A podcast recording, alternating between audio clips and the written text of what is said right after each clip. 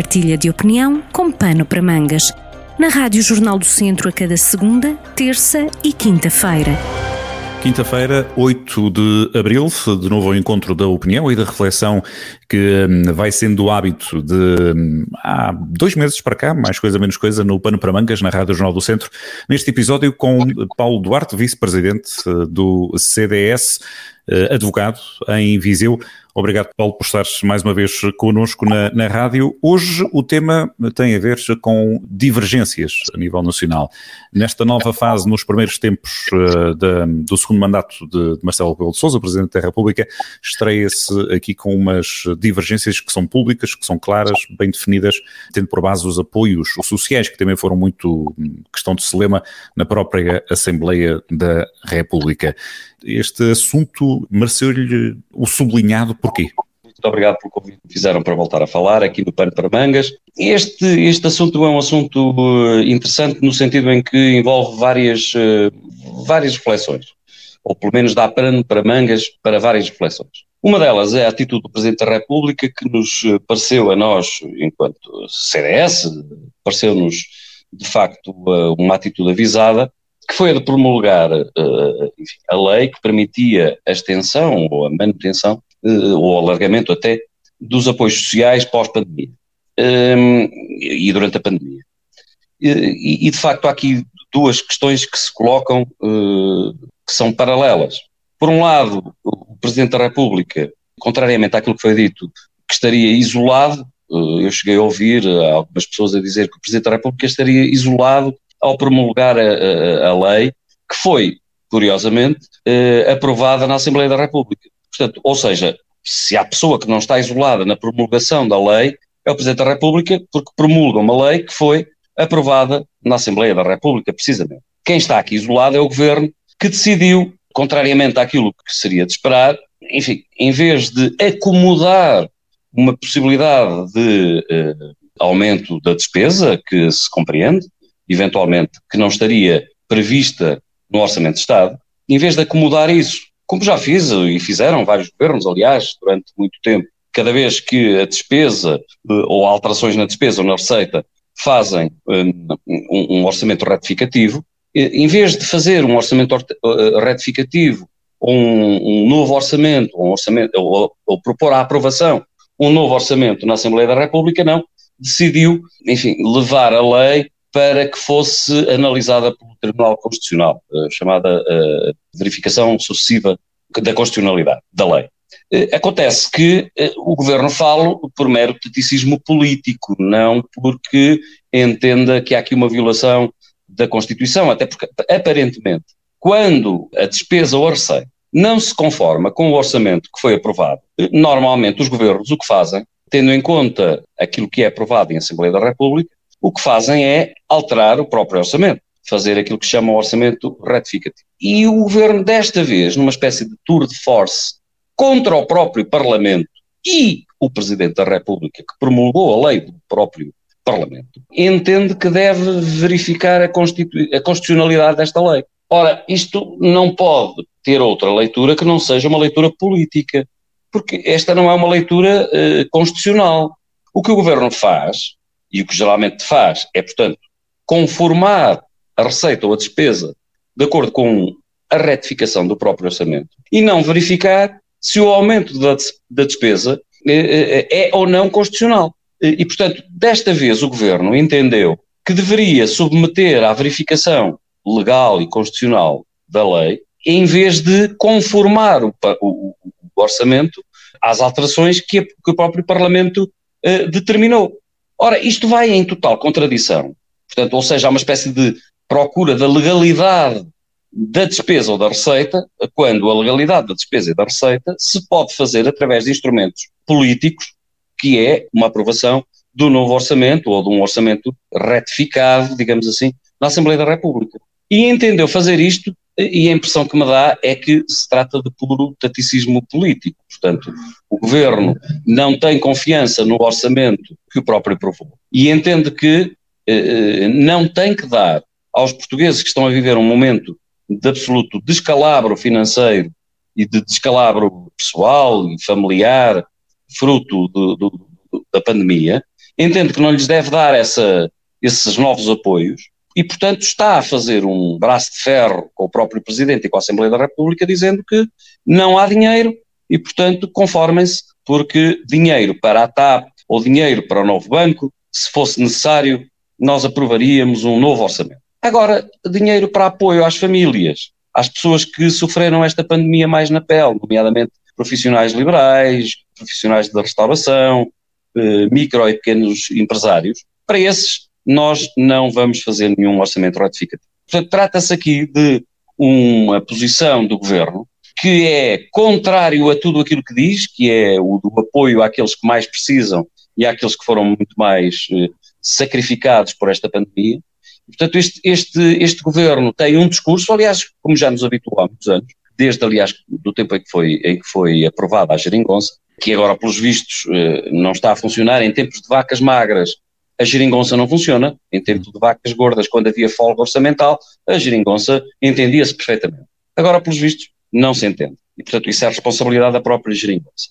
E, portanto, o, o governo, só para terminar este ponto, o governo efetivamente entende que não tem, não deve, não pode dar mais apoios àqueles que foram eh, mais prejudicados pela pandemia. Ponto 1. Um. Ponto 2, isto, isto é uma contradição, obviamente, para quem diz que é um governo socialista e que apoia aqueles que mais necessitam, primeira contradição. A segunda tem a ver com o seguinte, eh, este governo existe porque o Parlamento foi entendido como o centro de toda a atividade política em Portugal. Uhum. Porque, contrariando uma tese, que era a tese, ou que era uma prática instituída eh, desde o 25 de Abril, que era o partido mais votado é aquele que governa. Este governo não, o que veio dizer é o governo sai do centro decisório que é a Assembleia da República, independentemente do partido que é mais votado ou não. Portanto, o mesmo partido, Partido Socialista e governo, que entende que o centro de todo o poder em Portugal advém da legitimidade que lhe é dada pelo Parlamento, é aquele que hoje diz, ao pedir a, a, fiscalização sucessiva da constitucionalidade desta lei que atribui novos apoios, ou que pelo menos estende os apoios sociais aos que foram mais prejudicados pela pandemia, entende que hoje, então, afinal, o Parlamento, alguém que entendeu o centro da, da sua legitimidade é o Parlamento, ao mesmo tempo é aquele que diz agora que essa legitimidade que o Parlamento lhe deu e que era o centro de toda a vida política em Portugal, e não o partido mais votado, mas sim aquele que emanasse do Parlamento, é aquele que não tem legitimidade, afinal, para governar e para determinar as políticas que entendeu, quando lhe deu jeito para ser eleito, era, é que era o centro. Portanto, eu, eu, eu, eh, se me permite, Paulo, eu pedia-lhe a sua opinião focada nisto, fazendo, continuando este contexto de análise política, conforme a, eh, a fez desde, desde o início, a leitura política deste acontecimento, o porquê de escolher este tema para fazer esta teima com a Assembleia da República, com o Parlamento, é o tema em si ou é uma situação de, de timing certo para medir forças? Será aqui outra vez o fantasma da crise política que se, que se acha que é um trunfo muito forte para o lado do governo? Eu acho que, hum, eu acho que de facto há aqui, há aqui a substância da coisa, que é o governo efetivamente governa em austeridade. E, portanto, ao verificar que eh, o próprio Parlamento e o Presidente da República entendem que deve deixar de governar em austeridade no momento em que a sociedade mais precisa do apoio do Estado, desmascara, digamos assim, o próprio governo. Porque o governo, efetivamente, através das cativações e através. nunca deixou de governar em austeridade. E, portanto, este é um ponto em que fica o governo face a face com a sua própria política dissimulada, que aliás tem sido prática da geringonça, que é, através das cativações, continuar a governar em austeridade, mantendo um discurso absolutamente dissonante da realidade, de que não governa em austeridade. Mas e parece que neste lado mesmo a geringonça já deixa de o ser, não é? Porque nesse lado o Partido Socialista acaba por estar isolado nesse aspecto também, não é? Os próprios parceiros, tardiamente, nomeadamente o PCP e o Bloco de Esquerda, embora tardiamente, foram, digamos assim, eh, eh, indo embalados nessa narrativa. Mas depois os factos, desde a sua eleição, eh, em, em, em 2015, a sua primeira eleição e a, primeira, a constituição da primeira geringonça, e depois esta segunda já em 2019, os factos foram sempre desmentendo. O governo governou sempre em austeridade através de um efeito dissimulado, que é o, é é o das cativações. O, aliás, é um dos governos com menor investimento público desde 25. Acontece, porém, que neste momento as, as populações, o povo vive em, em tremenda necessidade. E o governo ficou face a face com a realidade dos factos. E teve, efetivamente, que deixar de governar em austeridade. E o governo não quer deixar de governar em austeridade. Sendo certo que os seus parceiros de coligação, neste momento, também ficaram face a face com uma realidade impossível de desmentir. Porque neste momento há uma necessidade real do apoio do Estado, e este é o momento certo para o fazer, em que o, em que o Estado tem efetivamente que apoiar aqueles que mais necessitam. E nunca, ou pelo menos uh, desde há muitos anos, que não há esta necessidade tão premente.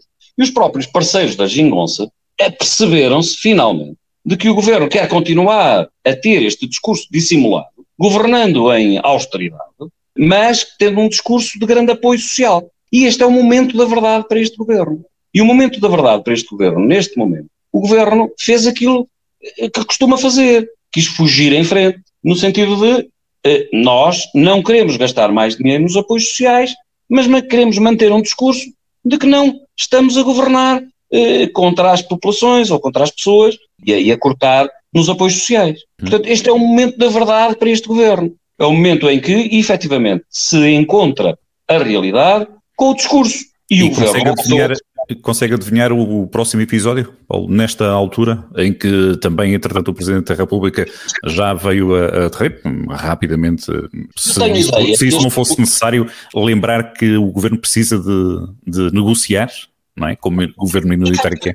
Isto é exatamente aquilo que eu já tinha dito antes. O governo, este governo, que declarou desde a sua primeira eleição, e portanto desde a primeira geringonça, que a sua governação ia ser baseado no poder e, e, na negociação permanente, quase semanal, do Parlamento, independentemente de quem ganhasse as eleições.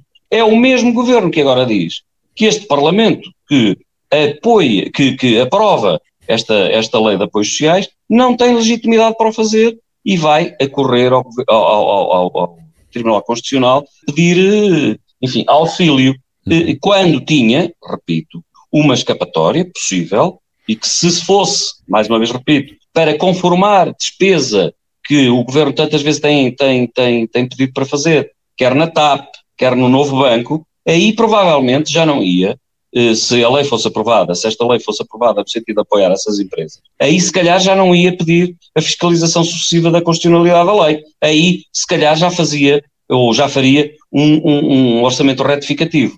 Isto desmascara por completo o governo o Presidente da República percebeu, percebeu isto e está, no fundo, a dar nota aos portugueses de que este governo tem um discurso e depois tem uma prática completamente distinta, que é aquela que está muito longe de apoiar uh, aqueles que mais precisam num momento de grande aflição uhum.